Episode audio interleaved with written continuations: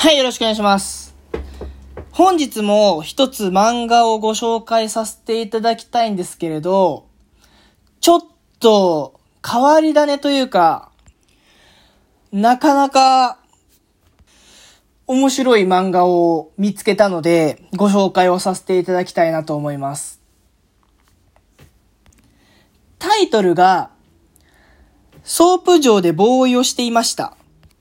違う違う。間違えた間違えた間違えた間違えた。いや、いらんこと言った。ソープランドでボーイをしていました。っていう漫画です。これはタイトルだけだったら絶対に自分から読もうとは思わないですよね。って思うの僕だけかもしれないんですけど、これ一回、あの、ホリエモンさん、堀江貴文さんが YouTube で紹介をしていて、僕はそっから、この作品を知って読み始めたんですけれど、これ内容はその名の通りで、ソープランドでボーイをしていた人の体験記が書かれているんですよね。で、全2巻。なので、電子書籍で買おうと思ったら、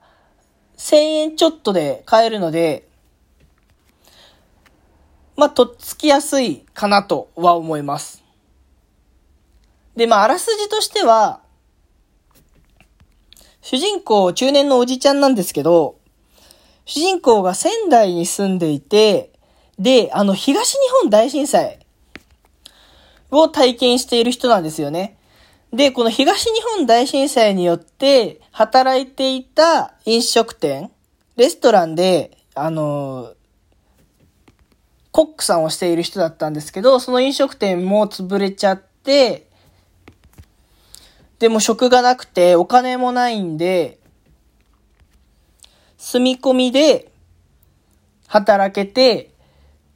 で、しかもお金もいい。っていうことで、東京の吉原のソープランドのボーイに転職をするっていう話なんですよね。で、まあ聞いてくださってる方、男性、女性、様々な方がいらっしゃると思うんですけど、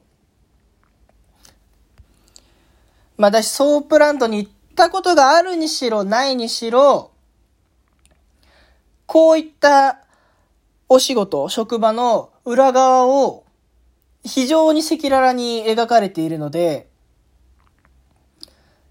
非常に勉強にはなる作品だなと思います。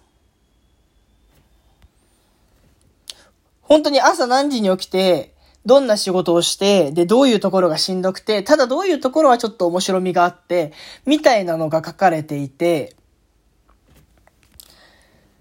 だってソープランドのボーイをしている人の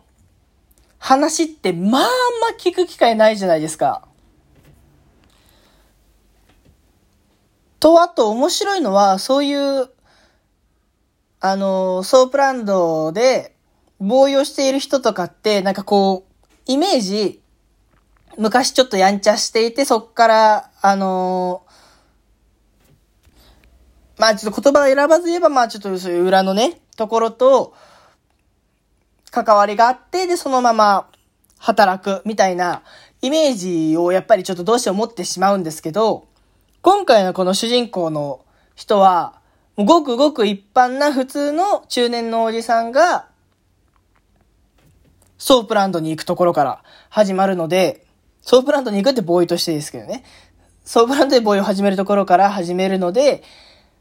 非常に共感できるというか、境遇がわかりやすいというのと、あと一緒に働いている男性の従業員の人たちも、思ってたよりもそんな怖い人たちがいっぱい出てくるわけでもなくて、ちょっとそこはやっぱり、先入観を持って見てしまっていたなとか、まあそういうことも学べる作品なので、まあソープランドに興味があるないに関わらず、一度読んでみたら面白い作品かなと思います。で、これを読んで読みながら、どう、なんかちょっと行きたくなっちゃうみたいな、そういう描写はないので、安心して、安心し、まあ安心して読んでいただければなと思います。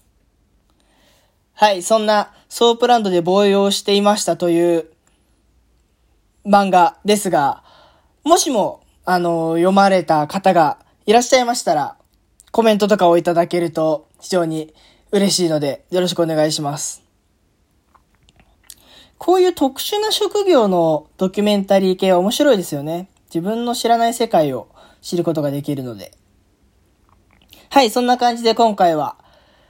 このソープランドでボーイをしていましたという漫画の紹介をさせていただきました。もしよかったらリアクションとあとフォローの方もよろしくお願いいたします。はい、そんな感じで本日は終わらせていただきたいと思います。ありがとうございました。バイバーイ。